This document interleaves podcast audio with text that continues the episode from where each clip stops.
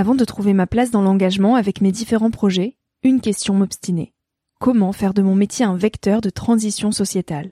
Comment avoir un impact et faire ma part au quotidien? Si vous écoutez Nouvel Oeil, vous vous posez certainement aussi ces questions-là.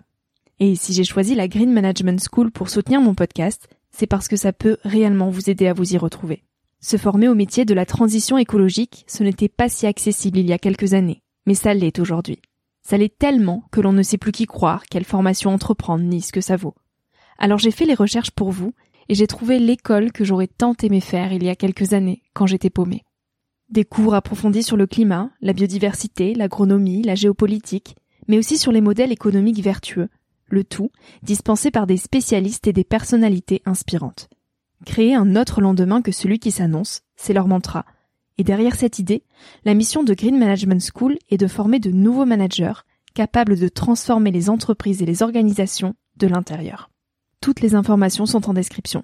Merci à Green Management School de croire en Nouvel Oeil en soutenant cette saison de podcast. Tout de suite, place à un nouvel épisode. Bienvenue sur Nouvel Oeil, le podcast pour ma génération, les millennials. Je suis Victoria Guillaumont, j'ai 22 ans et je pars chaque semaine à la rencontre de personnes inspirantes qui se sont posées il y a quelques années les questions que nous, on se pose aujourd'hui. À un âge où l'on se cherche, où l'on construit son chemin et où on se pose beaucoup de questions sur notre avenir. Alors j'espère qu'écouter le parcours et les conseils de ces personnes qui ont rêvé, osé et qui ont de jolis messages à nous transmettre t'aidera à avancer d'un pied plus sûr dans la vie. Si tu souhaites m'encourager dans cette aventure, n'hésite pas à laisser un petit avis sur iTunes ou sur Apple Podcast et en parler autour de toi. Tu peux aussi m'écrire sur le compte Instagram Nouvel Oeil et retrouver tous les épisodes sur le site www.nouveloeil-podcast.com. Je t'invite maintenant à emprunter un nouvel œil pour regarder le monde sous un autre angle, pour te recentrer sur ce qui est essentiel et sur qui tu es pour t'aider à trouver ton chemin et surtout à oser.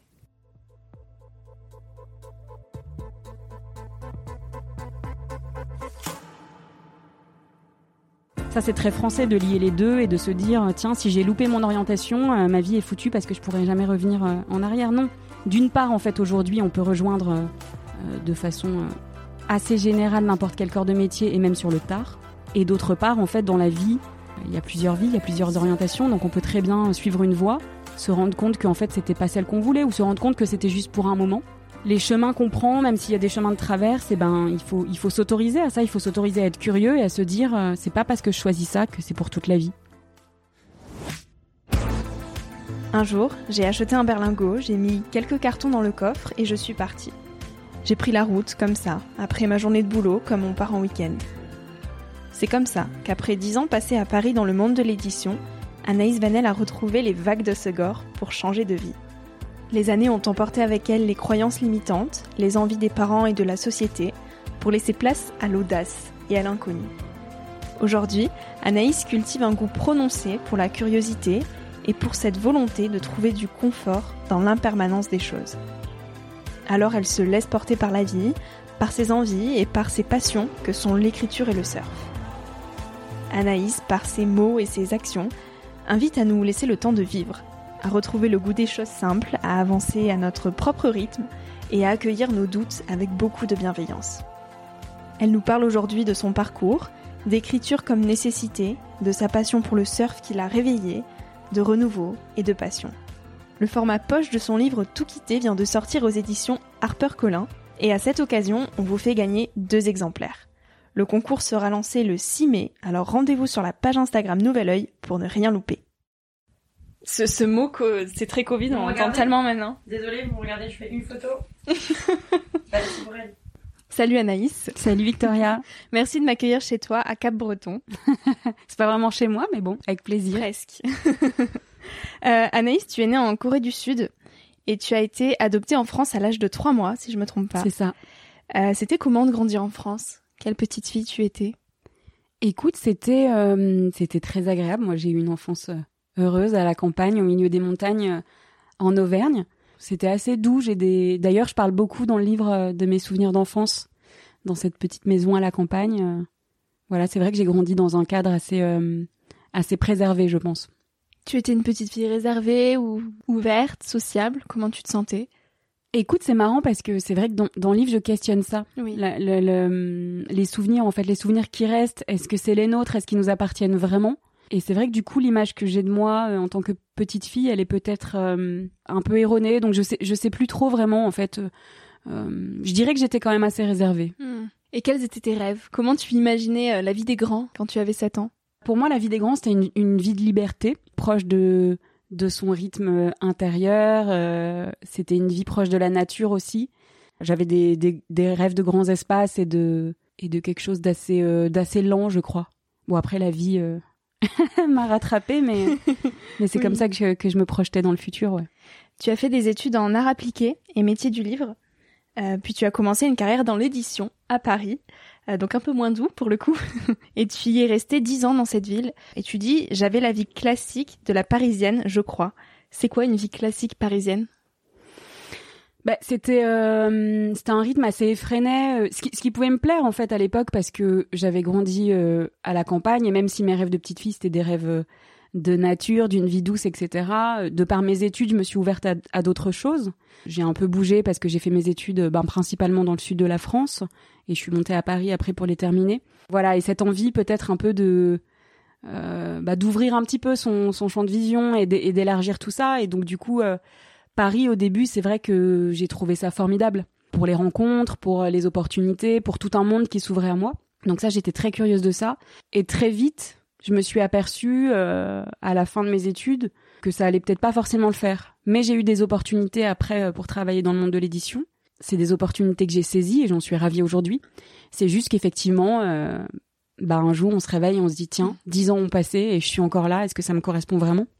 Et alors tu dis que tu glissais vers une vie très urbaine, très citadine qui n'était pas toi et, donc tu ne t'en rendais pas compte. Tu étais très stressée, tu fumais et tu buvais autant d'alcool que de café pour tenir. Et finalement, tu as eu du mal à réaliser que ta vie parisienne euh, te rendait très malheureuse. Alors, est-ce qu'on se laisse happer par les années et par euh, l'urgence du quotidien ou par Paris? C'est un peu tout, je pense. Et puis, il y a une espèce de, de pression, de pression sociale que je, me, que je me mettais, de pression de la réussite aussi. Que tu te mettais ou que la société te mettait? Bah, c'est toujours un peu des deux, parce que moi, j'aime pas la position de, de victime. Donc, je veux dire, à un moment, on, on est toujours un peu libre de, de ses choix, surtout dans un cadre comme ça. Euh, j'ai bien décidé aussi cette vie-là et, et, de la continuer. Mais c'est vrai que hum, je me suis mis une pression sociale aussi par le fait que mes parents venaient d'un milieu modeste et moi j'avais euh, peut-être euh, un peu entendu de façon inconsciente quand j'étais plus jeune euh, des choses comme la nécessité de réussir socialement, d'avoir un, un métier un peu waouh et, et effectivement voilà dans, dans l'édition ça m'ouvrait plein de portes sur le monde et ça c'était intéressant donc on oublie tous les à côté en fait. C'était pas un, un, métier difficile dans le sens où, où c'était dur, par exemple euh, physiquement ou psychologiquement. J'allais pas travailler à l'usine, mais euh, c'est devenu euh, rapidement une prison, même si elle était dorée, mmh. parce que ouais, c'était c'était le type de vie en fait que je j'avais jamais vraiment rêvé d'avoir. Et donc tu as eu un, un, long cheminement, une grande remise en question, et puis un déclic lors d'une réunion, je crois. Est-ce que tu peux nous raconter ce moment qui a agi comme la goutte d'eau de trop En fait, on pose souvent la question du déclic. Et moi, je pense que quand, le, quand le, ce fameux déclic intervient, il y a déjà quelque chose qui est là depuis des années. Donc c'est plutôt une succession d'événements déclencheurs avant ce fameux déclic, notamment un stage de surf que j'avais fait euh, avec mon frère des années auparavant, qui m'avait vraiment euh, ouvert les yeux. En fait, c'était une des premières fois de ma vie en dix ans où je me suis dit ah c'est ça être en vie ce sentiment euh, merveilleux en fait d'exister intense avec euh, avec ton corps présent euh, dans le moment présent on en parle beaucoup en ce moment mais c'est vrai qu'à ce moment-là je m'étais dit tiens et ça et ça avait commencé à faire bouger des choses en moi. Ça avait commencé à me questionner. Mais après voilà on est ancré dans nos habitudes mmh. dans notre quotidien et j'avais continué euh, ma vie à Paris parce que c'était trop dur de tout remettre en question. Ensuite il y a eu plusieurs choses. Il y a eu euh, les attentats de Paris qui m'ont beaucoup euh, bouleversés, qui m'ont questionné aussi. Et après, il y a eu euh, effectivement cette fameuse réunion. Je m'en souviens, on était dans une dans une grande salle de réunion, euh, là où je travaillais, et euh, il faisait très beau, très chaud. Et je me suis vue vraiment, c'était étrange, hein, comme sortir de mon corps, et je me suis dit mais qu'est-ce que je fais là en fait? Qu'est-ce que je fais là? C'est pas ma vie, ça n'a vraiment plus de sens. Et toutes les discussions, toutes les questions qui étaient en train d'être posées, je, je flottais au-dessus et c'était c'était très difficile pour moi, donc du coup j'ai quitté la réunion Et c'est là où je me suis dit, euh, il faut vraiment que je quitte, que je quitte cette vie-là, quoi. Hmm. Donc trois mois après, tu quittes Paris pour euh, retrouver l'océan, euh, le surf et pour commencer une nouvelle vie. Quand tu es sur la route avec ton berlingot et tes cartons, direction Hossegor, comment tu te sens? Est-ce que tu réalises déjà ce qui est en train de se passer? Oui et non. C'était assez grisant et assez magnifique parce que cette sensation d'avoir toute sa vie dans, dans le coffre et c'est vraiment un sentiment de liberté inouï que j'ai très peu touché depuis dans ma vie parce que euh, on se dit mais voilà je peux je peux je peux aller où je veux et puis un sentiment de respiration où j'étais dans une vie où je me sentais quand même étouffée depuis des années. Donc là c'était c'était incroyable. C'était vraiment magique. Tout un champ de possibles qui se réouvrait. En fait c'était comme si le monde prenait des couleurs à nouveau et tu vois le le cadre s'ouvrait. C'était c'était magnifique. Alors comment tu imaginais ta nouvelle vie euh, à ton départ de Paris? Est-ce que tu avais des plans? De euh, voilà je vais euh, je vais m'investir dans tel milieu je vais reprendre ma vie de telle façon ou est-ce que c'était un petit peu euh, l'inconnu qui s'ouvrait à toi? Non j'avais pas de plan et de toute façon je pense que ce serait une erreur d'en faire parce que surtout comme moi je venais d'une vie très planifiée où tout était très planifié etc et et maintenant je sais que planifier l'inconnu en fait ça sert à rien parce que surtout quand on vit des changements comme ça c'est des changements intenses donc on peut pas prévoir ce qui va bouger en nous ce qui va se passer en nous et d'ailleurs, ça, je l'ai, je l'ai vécu plus tard. Hein. Euh, comme, comme je dis toujours, c'est facile de, de tout quitter, mais après, il faut reconstruire des choses. Mmh, mmh, mmh. Et ça, c'est quand même, euh, c'est un challenge que je, voilà, qui m'attendait et que j'avais pas forcément euh, anticipé. Mais ce qui est très bien, hein, voilà, c'était, c'était, c'était le chemin. Mais non, le, la seule chose, par contre, dont j'étais sûre de moi, c'était de, d'embrasser une carrière d'écrivaine parce que ça, c'était vraiment un rêve de, de petite fille pour le coup j'ai toujours écrit j'avais toujours voulu écrire.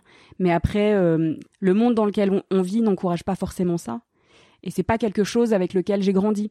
De, de se dire tiens la créativité euh, doit être mise en avant. Euh, tiens en fait tu pourrais si tu le voulais être écrivaine. C'est pas des choses que j'ai entendues. Donc c'est quelque chose que j'avais enfoui que j'avais décidé de taire et là, je me suis, dans cette urgence vitale, je me suis reconnectée à des choses qui étaient vraiment importantes pour moi. Comme je le disais, il y a un monde de possibles qui s'ouvrait à moi et je me suis dit, si, si je peux faire ça, ben, je peux devenir écrivaine. Donc je savais que j'avais envie euh, d'écrire euh, un livre sur cette expérience. Je savais plus ou moins euh, quel style je voulais adopter, comment je voulais, comment je voulais l'entamer, mais à ce moment-là, voilà, j'avais pas écrit une ligne, je savais pas parce que je, ça allait dépendre de cette vie-là, quoi.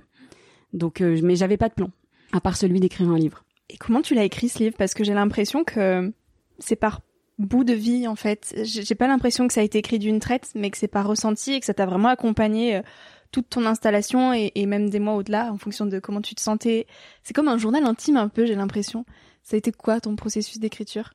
En fait, euh, je savais pas vraiment euh, ce que je voulais, mais je voulais surtout pas écrire euh, un récit de changement de vie avec une dimension sociale, en, s'attardant beaucoup sur euh, ce que j'avais vécu avant, sur les difficultés, etc. Je voulais vraiment l'axer sur la reconnexion à soi dans un rythme très lent. Qu'est-ce que ça fait de se retourner vers soi? Qu'est-ce que ça fait de s'observer?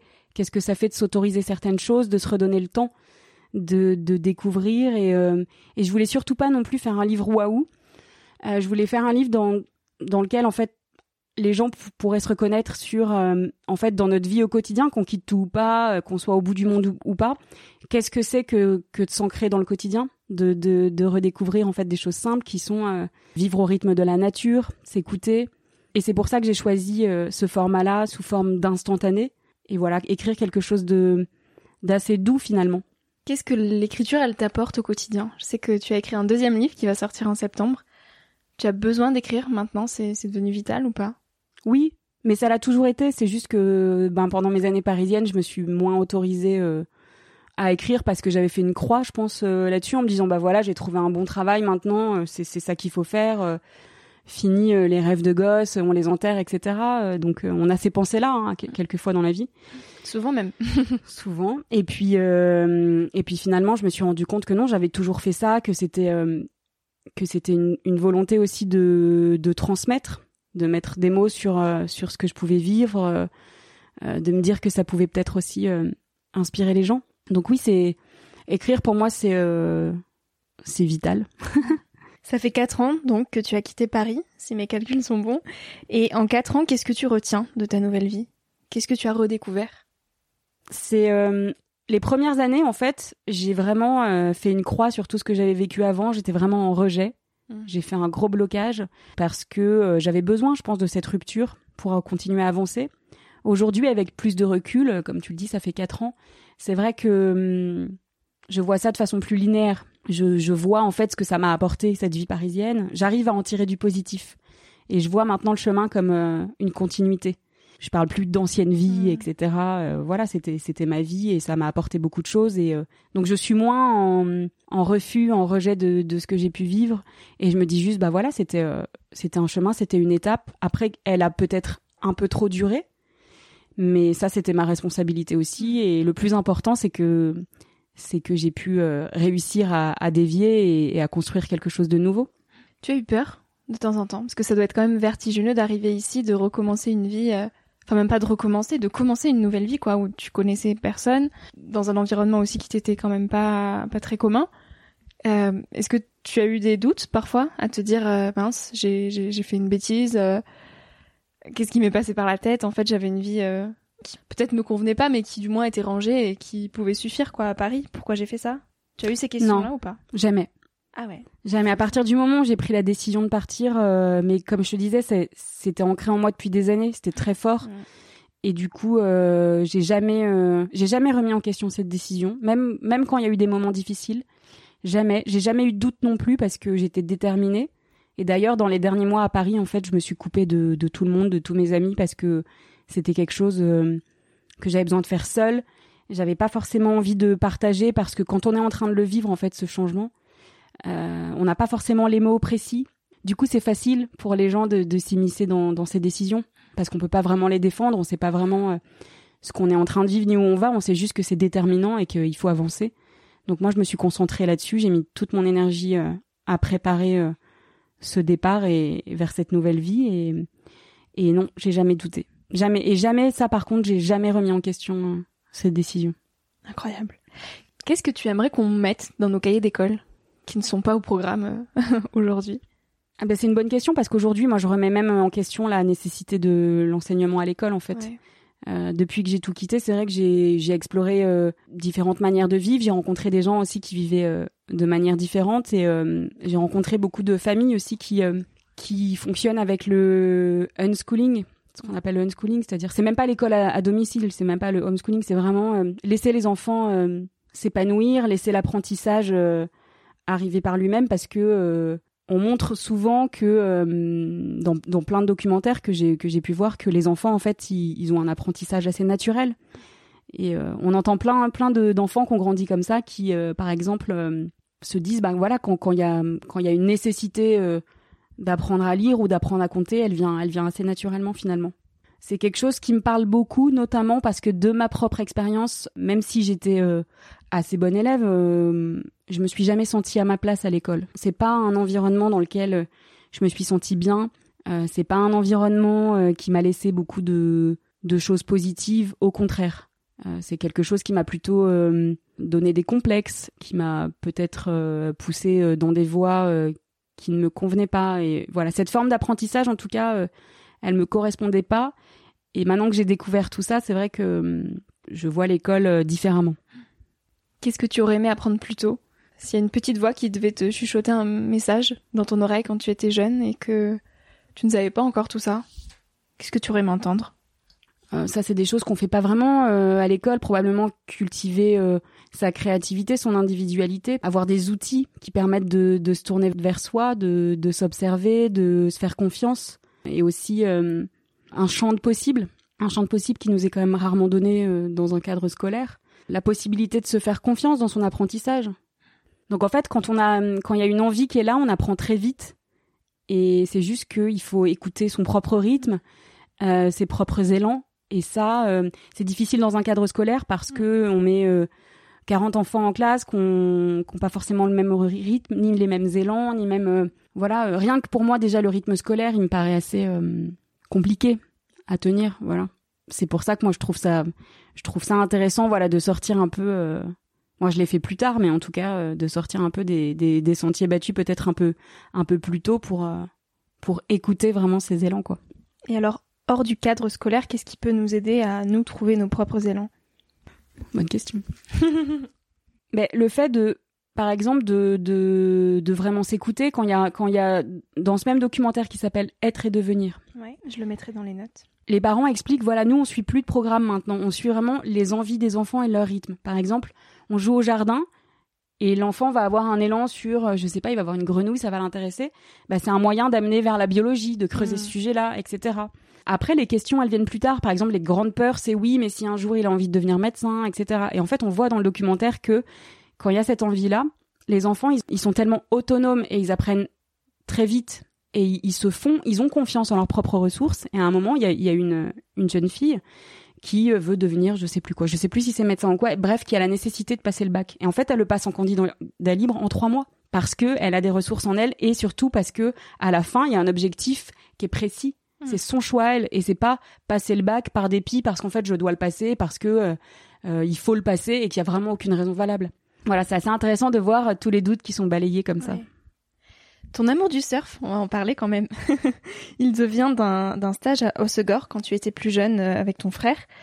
Qu'est-ce que tu aimes dans le surf? En quoi, euh, en quoi ça peut devenir une addiction, ce sport? Alors c'est marrant parce que ce j'ai fait un stage de surf effectivement il y a quelques années, mais j'étais venue dans les Landes quand j'étais petite et j'avais découvert euh, le surf, j'avais 8 ans je crois, et je m'en souvenais plus. Je m'en suis souvenu quand je suis revenue ici parce que comme quoi en fait euh, le mental euh, est assez retors parce que voilà, j'avais éteint ce- ce- cette passion qui m'était qui m'était venue petite. C'est quelque chose qui m'a fascinée quand j'ai retrouvé le contact avec l'océan, avec le surf parce que c'est hum, déjà c'était une immersion dans un milieu qui m'était pas familier, l'océan. Donc il y a vraiment euh, voilà cette espèce de dilution comme ça dans l'élément océanique qui est, formidable. Et je pense que aussi j'avais besoin, euh, c'était presque ritualisé quoi. J'avais besoin d'une deuxième euh, naissance. Et c'était formidable la reconnexion avec mon corps.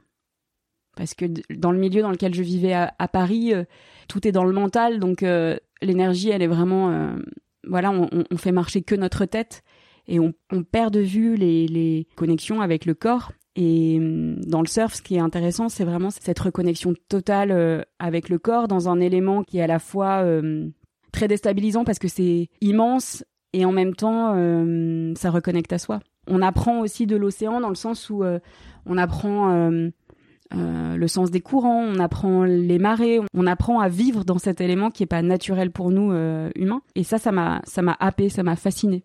Est-ce que tu crois que cette reconnexion à soi, on peut la garder ou la retrouver en restant à Paris Ou euh, est-ce qu'il y a un réel besoin de connexion à la nature pour revenir à soi? Tout dépend du sens, de la direction qu'on a envie de, donner à sa vie. Euh, Si on se sent bien à Paris, euh, effectivement qu'on peut, peut trouver un équilibre si c'est ce qu'on veut vraiment. Moi, c'est pas ce que je voulais vraiment. De toute façon, quand on veut quelque chose, on trouve les moyens de, de trouver un équilibre. Donc les gens qui, qui ont vraiment envie de, de rester à Paris, ils trouvent un équilibre. Euh, Ils vont trouver euh, peut-être une connexion à la nature euh, dans des parcs ou dans des forêts, peut-être moins loin. Ou, ou ils ont peut-être moins besoin de cette connexion à, à la nature, tu vois, ça dépend. Aujourd'hui, il ressemble à quoi ton quotidien? Il ressemble à la vie que j'ai toujours voulu avoir, c'est-à-dire Mhm.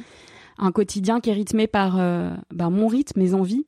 Je j'écris, je travaille beaucoup aussi sur mes ateliers d'écriture, mais voilà, je le fais à mon rythme. euh, Je mange quand j'en ai envie et pas euh, à la, quand voilà quand c'est la pause déjeuner pour tout le monde. Et du coup, je je travaille beaucoup plus efficacement comme ça.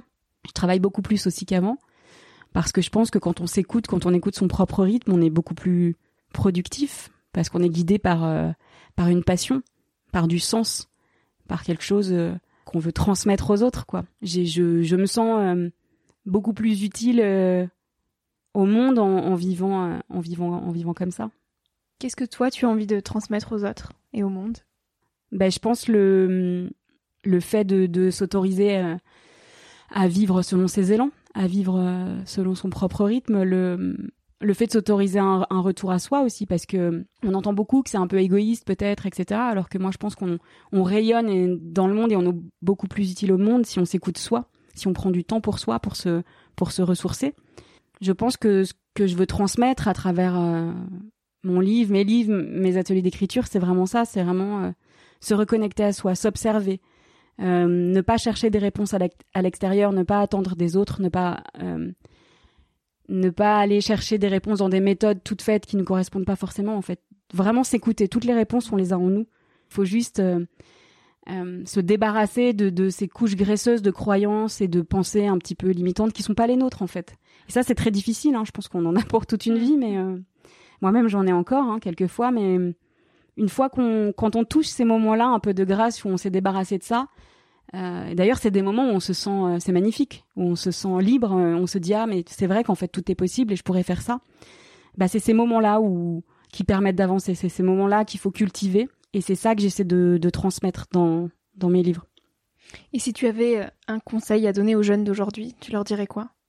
De s'écouter, de s'écouter, de se faire confiance, même si c'est même si c'est pas facile, même si le cadre scolaire a pu créer euh, des fausses croyances, des blocages, euh, des traumatismes même parfois.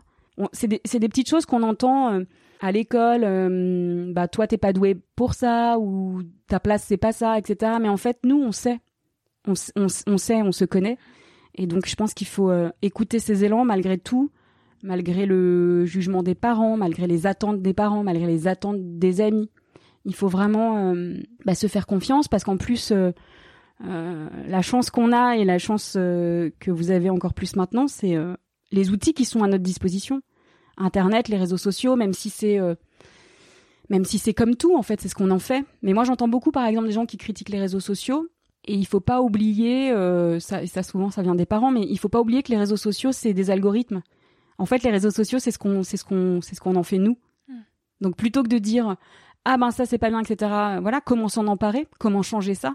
Comment insuffler euh, de l'humanité, du positif, de soi-même euh, dans cet algorithme en fait, puisque c'est les réseaux sociaux, on entend on entend ça, on entend parler comme si c'était euh, personnifié, comme si c'était le diable ou un, espèce de de choses qui étaient déterminées. Non, c'est déterminé par le contenu qu'on y met, c'est déterminé par ce qu'on y partage. Donc je pense qu'il faut se saisir de ces outils qui sont merveilleux, qui permettent de de connecter beaucoup de personnes, qui permettent aussi de monter des business par exemple. Euh, qui permet d'être créatif en fait et de s'en emparer sans céder ni à la pression sociale ni à la euh, voilà des pressions extérieures sans, tomber et c'est le plus difficile hein, dans la pression de groupe de faire comme les autres mais de s'en emparer pour euh, pouvoir faire rayonner sa propre individualité et pour pouvoir se dire tiens voilà qu'est-ce que qu'est-ce que j'ai à dire? J'ai cet outil qui est gratuit à ma disposition. Qu'est-ce que j'ai envie de partager? Si ma passion c'est l'archéologie ou je ne sais quoi, si par exemple ma passion c'est euh, la NASA, les planètes, etc. Bah de, de de connecter comme ça, de connecter avec des gens qui partagent ça et de et de voir où ça mène. Et surtout, je pense aussi euh, de vivre confortablement avec l'impermanence des choses et l'idée que euh, contrairement à ce qu'on nous dit à l'école ou en fin de cycle, c'est pas parce qu'on choisit une voie que qu'après c'est pour toute la vie. Bien au contraire. Ça, par exemple, en Angleterre, ils sont très forts pour ça. Euh, euh, les études, c'est pas fait pour euh, trouver un travail, c'est fait pour se cultiver. Donc, on peut, par exemple, très bien faire des études d'égyptologie si on est passionné de ça, et puis ensuite devenir comptable, quelque chose qui a rien à voir. Ça, c'est très français de lier les deux et de se dire, tiens, si j'ai loupé mon orientation, ma vie est foutue parce que je pourrais jamais revenir en arrière. Non. D'une part, en fait, aujourd'hui, on peut rejoindre de façon assez générale n'importe quel corps de métier et même sur le tard. Et d'autre part, en fait, dans la vie, il y a plusieurs vies, il y a plusieurs orientations, donc on peut très bien suivre une voie, se rendre compte qu'en fait c'était pas celle qu'on voulait, ou se rendre compte que c'était juste pour un moment, et qu'en fait à un moment euh, euh, l'esprit, l'âme a besoin d'une autre nourriture, et donc on, se tourne vers quelque chose d'autre. Donc euh, voilà, les, virages, les les chemins qu'on prend, même s'il y a des chemins de traverse, eh ben il faut il faut s'autoriser à ça, il faut s'autoriser à être curieux et à se dire c'est pas parce que je choisis ça que que c'est pour que c'est pour toute la vie. C'est important de garder ça en tête, je pense, parce que quand on nous demande de choisir une euh, orientation à la fin du bac, souvent, à moins qu'on ait une passion depuis qu'on est tout petit, on sait pas ce qu'on veut faire et c'est hyper angoissant de se dire mais attends là on est en train de me demander de faire un choix qui va être déterminant, euh, choix d'études qui vont euh, m'orienter vers un métier que je vais garder toute ma vie. C'est ça qu'on nous met en tête. Et c'est hyper flippant quand, euh, bah en fait, quand on a 18 ans, souvent on ne se connaît pas déjà. Donc pour nous demander un tel choix, d'une telle envergure, ça, ça nous met dans une position de stress qui, au contraire, je pense, nous nous fait faire des choix par défaut qui sont pas spécialement les bons. Donc euh, de toute façon, il faut il faut vivre. Puisque euh, même si on fait par exemple 50 facs, si c'est pas vraiment ce qu'on fait, on on n'apprendra pas vraiment bien. Euh, après, il faut le prendre aussi comme euh, une expérience, c'est-à-dire voilà, qu'est-ce que ces cinq années euh, de fac m'ont offert ou qu'est-ce qu'elles ont à m'offrir.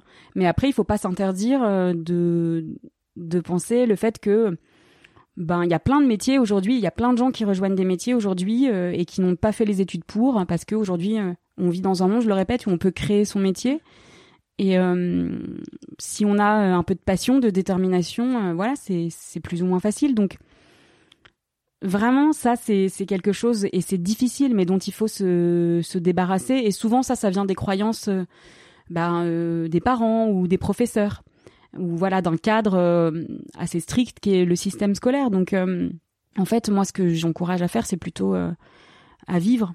Par exemple, si on voyage ou qu'on fait d'autres expériences, etc., ben, c'est bien aussi. Mais juste chacun son rythme. En fait, il n'y a pas de, on sera pas en retard parce qu'on a décidé de voyager euh, deux ans et qu'en fait, on a envie de reprendre des études à 25 ans ou il faut se laisser le temps de vivre. Il faut se laisser le temps de découvrir des choses, de faire ses propres expériences.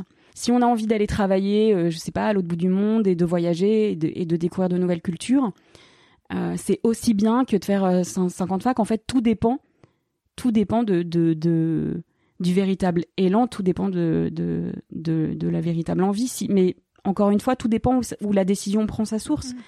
Si la décision prend sa source à un endroit où on a peur, à un endroit où on écoute les autres, parce qu'en fait c'est ce qu'il faut faire, c'est ce que la société attend de nous, c'est ce que les parents attendent de nous, ben on va forcément aller dans un mauvais endroit. Et après, si la décision vient d'un endroit où euh, où c'est chouette, où, euh, où ça nous donne du plaisir, etc., bah, ce sera une bonne expérience. Mais encore une fois, il faut vraiment se, toujours se tourner vers soi. Se tourner vers soi, se débarrasser de ses peurs, se débarrasser de, de ses fausses croyances. Et ça, c'est le plus difficile. Et ça, c'est des outils euh, qu'on partage euh, pas assez et que moi, j'aimerais j'aimerais voir fleurir dans les écoles et dans les collèges, dans les lycées, dans les universités, parce que c'est ça qui, c'est ça qui permet de, bah, de s'épanouir, voilà. Le bonheur, c'est quoi pour toi? Bah, le bonheur, c'est un grand mot, surtout en ce moment, on en fait tout, euh, tout un plat, comme si c'était quelque chose de. une espèce de terre promise qu'on atteindrait euh, à la fin d'un long périple. Et en fait, euh, pour moi, aujourd'hui, c'est pas ça, parce que ce long périple, il prend jamais fin. Ce long périple, c'est la vie. Et donc, le bonheur, c'est plus une façon de cheminer. C'est une façon de de voir le monde avec des yeux nouveaux, de se dire voilà, il y aura toujours il y aura toujours des soucis, il y aura toujours des questionnements, des doutes. Euh, la seule bonne réponse, c'est qu'est-ce que j'en fais, comment je me positionne par rapport à ça? Par exemple, moi, quand j'ai fait le choix de tout quitter, peut-être j'ai eu ces, espèces de, fausses croyances de me dire, tiens, après avoir tout quitté, le monde sera magique et, ne sera qu'un enchaînement de choses merveilleuses. Et non, la vie continue avec euh, ses hauts et ses bas. C'est juste, voilà, qu'est-ce qu'on en, en fait, comment, comment on se sert de ça pour grandir, pour continuer euh, à avancer, comment comment on peut acquérir de l'expérience, des outils pour euh, continuer toujours à, se tourner vers soi et à s'écouter malgré euh, malgré l'extérieur et malgré euh, voilà le, monde qui continue avec avec ses aléas. Mais vraiment voilà se dire comment moi je je trouve ma place là-dedans et comment je comment je continue mon petit bout de chemin sans céder aux pressions extérieures, toujours amener le pouvoir de décision à soi, à l'intérieur. Anaïs, j'ai amené ton livre Tout quitter et pour euh, terminer euh, cette interview, je vais te demander, si tu le souhaites, euh, de lire un passage qui te tient à cœur. Donc moi j'ai mis mes petites notes, mes petits trucs de passages qui, m'ont particulièrement marqué. Tu vois, il, est, il est corné vraiment de partout. Hein. Mais je te laisse choisir un passage. Avoir du temps surprend. On est tenté de le remplir, de l'employer. C'est ce qu'on sait faire. Employer le temps. J'ai parfois le réflexe de vouloir cocher toutes les cases d'une liste, concrétiser ces projections faites d'une ancienne vie sur une aventure fantasmée. À la place, je m'accorde l'insolence de lézarder au soleil. C'est une activité bénéfique. Des pensées simples se présentent à moi. Il faut apprendre. Il faut redevenir un débutant. Il faut aller dehors, se mettre en quête d'un terrain de jeu, y déployer toute son énergie. C'est un noble défi, le plus pur. Je ne lirai pas guerre épée. Je ne regarderai pas les 86 films essentiels selon Spike Lee. J'ai repris 10 cours à l'école de surf. Il faut s'offrir l'ivresse d'un nouveau monde et se laisser conquérir par lui. Ça, cette... Ah là là. cette dernière phrase me touche tellement. Il faut s'offrir l'ivresse d'un nouveau monde et se laisser conquérir par lui. C'est tellement beau, cette phrase, elle est puissante. J'aime bien ce passage parce que, hum, voilà, moi-même, en fait, après avoir tout quitté, c'est vrai que euh, bah, j'étais face en fait aux, projections que j'avais faites sur cette vie euh, que j'avais fantasmée pendant des années. Et, euh, c'est vrai que euh, quand on a du, on se dit toujours tiens quand j'aurai du temps, je ferai ça, je ferai ça, etc. parce que c'est ce qu'on, c'est ce que je dis, c'est ce qu'on sait faire, employer le temps, les emplois du temps, c'est ce qu'on nous a appris à faire. Alors qu'en fait, je pense que parfois, il est meilleur de s'autoriser le fait de s'ennuyer. Ça, ça, on le dit plus à l'école, mais l'ennui, c'est beau parce que c'est s'ennuyer, c'est être libre en fait. De, de c'est là qu'il y a des choses qui, qui surgissent. C'est là que nos envies en fait se, se matérialisent concrètement en pensée. Et donc, euh, et donc voilà, c'est beau de, de, de, se laisser porter, de s'abandonner en fait à, à quelque chose de nouveau, à, à, un, à, un, nouveau monde et de, et, de, et de prendre le temps. Merveilleux. Merci beaucoup Anaïs. Merci. Vraiment. Merci à toi d'avoir écouté l'épisode jusqu'ici. J'espère que ce moment t'a inspiré, questionné ou fait rêver d'une manière ou d'une autre. Si tu souhaites retrouver les notes de cet épisode et suivre toutes les aventures de Nouvel Oeil, retrouve-moi sur le site internet Nouvel Oeil Podcast. Aussi, tous les mois, je t'écris sur la newsletter de Nouvel Oeil. J'y partage des inspirations, des nouvelles, des astuces et des petites choses qui font notre quotidien. Tu peux t'y inscrire sur le site. Si tu souhaites m'écrire pour me poser des questions, me faire des suggestions d'invités ou me donner ton avis, tout simplement, tu peux le faire directement via Instagram sur la page Nouvel Oeil. Je réponds à tout et ça me fait toujours énormément plaisir de recevoir vos messages. Aussi, dernière petite chose, si tu souhaites m'encourager dans cette merveilleuse aventure, la meilleure manière de m'aider, c'est tout simplement d'en parler autour de toi, de partager cet épisode s'il t'a plu et de me laisser un petit avis sur Apple Podcast ou iTunes. Ça prend vraiment deux minutes, promis, et je t'assure que ça fait toute la différence. Euh, si on en est là aujourd'hui, si Nouvelle grandit autant chaque semaine, c'est grâce à vous, grâce à vos avis, euh, grâce à ceux qui ont relayé l'aventure et qui m'encouragent chaque jour. Alors un immense merci pour tout ça. Je te dis à la semaine prochaine pour de nouvelles aventures et en attendant, savoure la vie comme il se doit et fais des choses folles.